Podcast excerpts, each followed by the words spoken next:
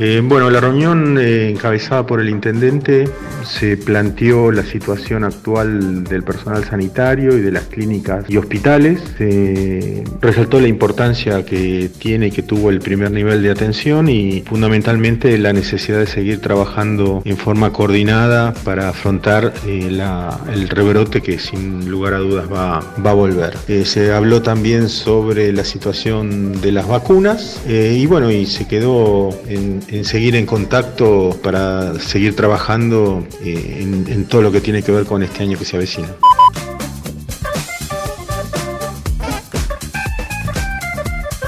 Hasta allí las palabras de Pablo Acrogliano, quien es el secretario de salud del municipio, dando un marco general a lo que ha sido esta reunión en el mediodía del día de hoy. Una reunión que ya estamos acostumbrados a, a, que se lleven adelante, sobre todo durante el año 2020, tal vez un poco más ampliada de la que se llevó a cabo en el día de hoy, ya que hospitales y clínicas privadas no participaron. Eh, rapidito, parte de lo que dice mm, la información oficial enviada por el municipio en el día de hoy. Eh, asegura que Héctor Gay encabezó una reunión de trabajo con referentes de clínicas y hospitales y funcionarios de región sanitaria número 1 con el objetivo de evaluar el estado de situación actual del sector y trazar objetivos comunes frente al rebrote de COVID-19 que se espera. En tal sentido, se abordó el tema del personal sanitario y de las clínicas y hospitales y se coincidió en la necesidad de reforzar el primer nivel de atención. Eh, bueno, ya esto para ir finalizando, dice, también se dialogó sobre la marcha del programa de vacunación, las expectativas a corto y mediano plazo y la necesidad de continuar trabajando en forma conjunta y coordinada entre todas las partes. Y aquí vamos con un desarrollo de lo que tiene que ver con las personas que estuvieron allí invitadas. Por supuesto que el secretario de Salud, Pablo Acrogliano, el subsecretario del área, Ezequiel Yuglar, estuvo Maximiliano Núñez Fariña y Lauriano Alimenti por región sanitaria. Carlos Deger en representación de la Asociación Médica, Gabriel Pelufo y Alejandra Herb por el Hospital Pena y Gustavo Carestía y Marta del Valle en representación del Hospital Municipal. Como, como una trampa un poco en este comunicado que, se envió o en lo que se está haciendo en realidad. Vos recién leías que parte del texto dice que en tal sentido se abordó el tema personal eh, y se coincidió en la necesidad de reforzar el primer nivel de atención. el primer nivel de atención es el que depende principalmente de, eh, del, municipio, ¿no? de la Secretaría de Salud. Digo, ¿qué se vino haciendo todo este tiempo? ¿Por qué se espera otra vez a tener el agua casi al cuello para volver a reunirse, para volver a decir que hay que reforzar el primer nivel? Digo, ¿qué se hizo todo este tiempo? Digo, mientras la pandemia ocurría, porque no fue que la pandemia se fue y ahora vuelve. Digo, la pandemia siguió ocurriendo durante todo el tiempo. ¿Qué se hizo durante todo este tiempo que tal vez por diferentes factores nos dio un changüí para reforzar este primer nivel de atención. ¿Por qué hay que esperar de vuelta a la preocupación del rebrote, de la segunda ola, de este nuevo pico, para de vuelta decir, ah, no, mira, la verdad hay que reforzar por este lado? ¿Qué hizo el municipio mientras tanto? No sé, me, quedé pensando eso cuando te escuchaba, José. Muy bien, bueno, si les parece, escuchamos lo que nos decía eh, hoy fuera del aire, en realidad para información nuestra, Marta del Valle, quien es directora asociada del Hospital Municipal. Bueno, fue una reunión con el intendente, los directores de los hospitales públicos, las autoridades de la Secretaría de Salud de Región Sanitaria y el secretario general de la Asociación Médica, en representación también de hospitales privados. Se trató de la primera reunión del año del Comité de Crisis en forma presencial. Nosotros estuvimos reuniendo todo el año en forma virtual y ahora nos vamos a seguir reuniendo, eh, reuniendo por supuesto, todas las semanas. Eh, los temas que abarcamos tienen que ver con la preocupación de todos los hospitales, que es homogénea esa preocupación, porque tenemos las salas de clínica no COVID eh, con un porcentaje de ocupación muy alto, con lo cual no podemos ampliar la capacidad de internación para pacientes COVID y eso es un tema que nos preocupa porque estamos esperando y estamos viendo un aumento paulatino de casos de COVID. Frente a una situación de la ciudad que es diferente del año pasado, porque se ha recuperado la escuela, se ha recuperado la movilidad, se ha recuperado un montón de actividades, por lo tanto al COVID se le suman todas las patologías que vemos normalmente eh, en esta época del año, todos los años.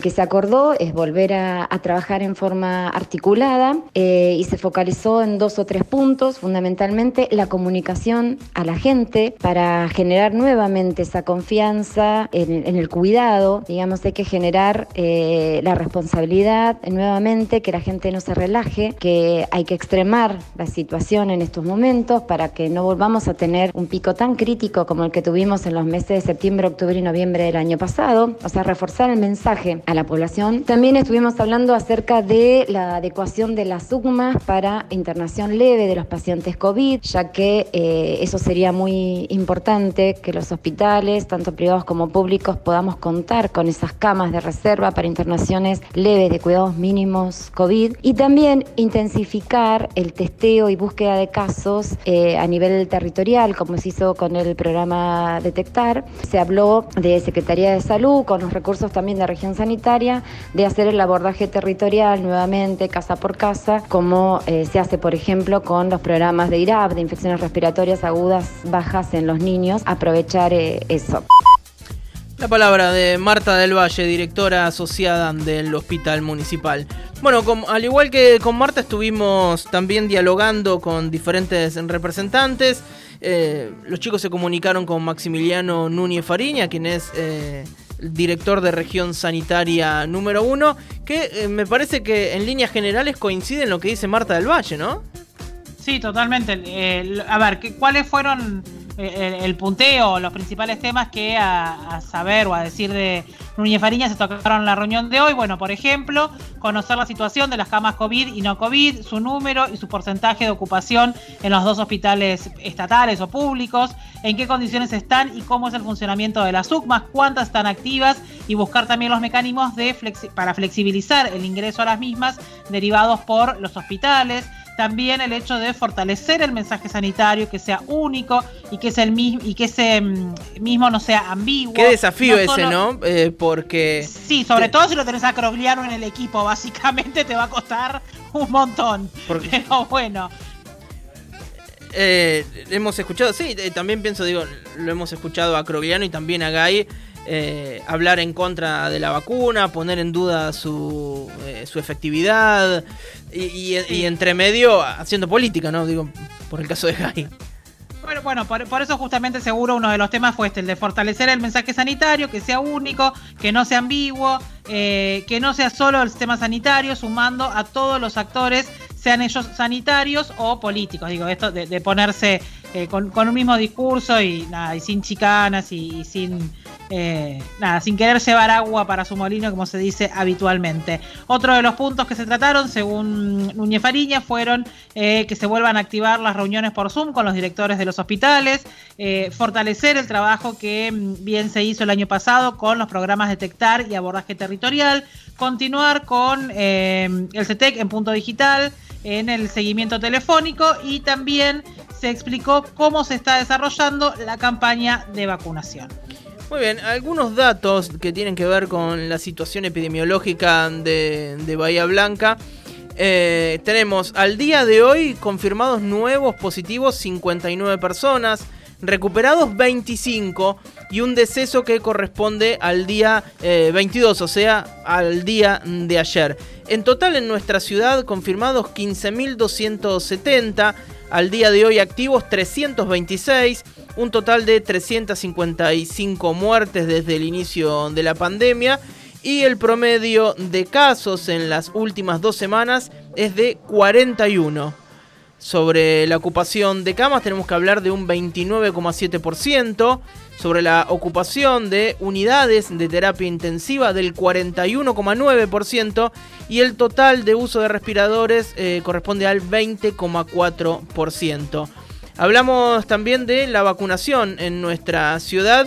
La aplicación de las aplicaciones totales es 21.868 dosis.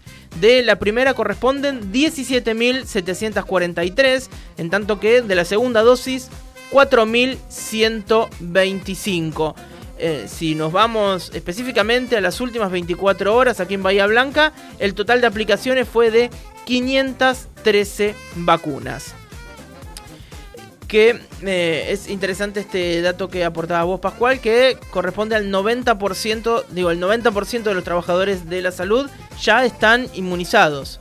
De aquellos que se de anotaron. los que se anotaron, sí, claro. De los que se anotaron.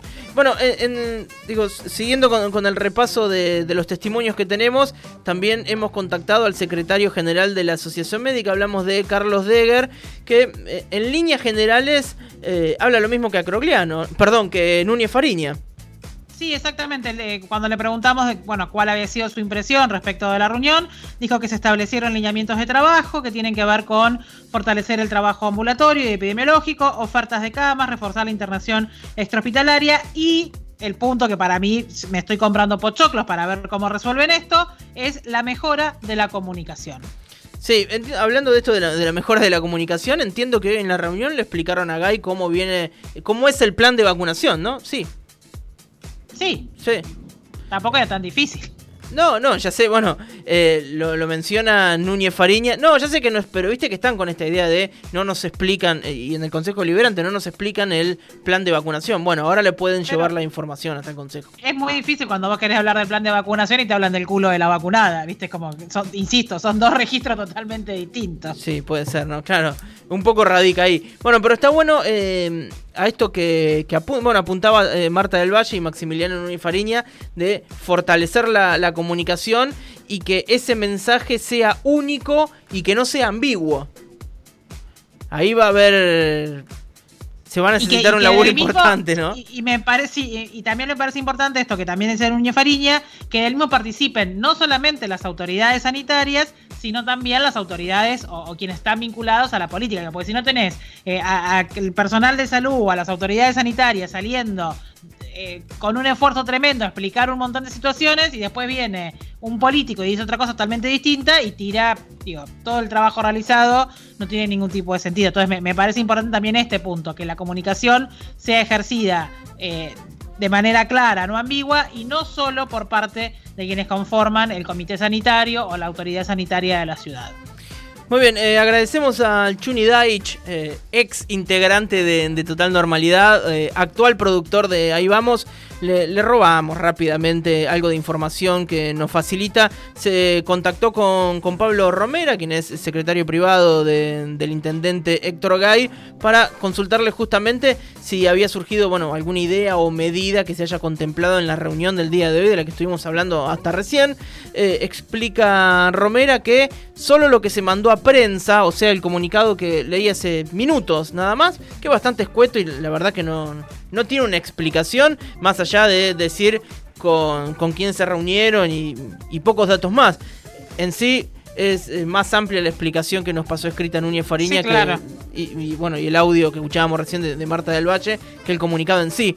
Y Se empieza agrega a complicar esto de la comunicación efectiva. el mensaje en vivo, ¿no? ya empezamos como el culo. Eh, y explica que la semana que viene ya se hacen las reuniones habituales de todos los directores de los ocho hospitales más región sanitaria. Entiendo, eh, incluirán también a los privados que en esta oportunidad sí se vieron representados por, entiendo, por Carlos Deger, pero no estuvieron... Todo el mundo Eh, no estuvieron los por directores. No estuvieron invitados. Claro, no, no estuvieron, no estuvieron invitados. No, no, no, está bien. Eh, pero entiendo que... ah, ¿Lo dice en el, en el parte? ¿O yo estoy loco? Yo estoy loco. Dale, Carlos. Ah, sí, claro. Ah, no, en representación, está bien, en representación de la Asociación Médica. Pensé que el parte decía en representación de los privados, perdón. Eh, claro, no fueron invitados. Concretamente me comuniqué con el doctor Pablo Casela, quien era miembro activo de, de este comité de Sí. contingencia Claro. o sanitario durante las reuniones del año pasado en representación de la Clínica de Empleados de Comercio y me dijo que puntualmente no había sido invitado en esta oportunidad.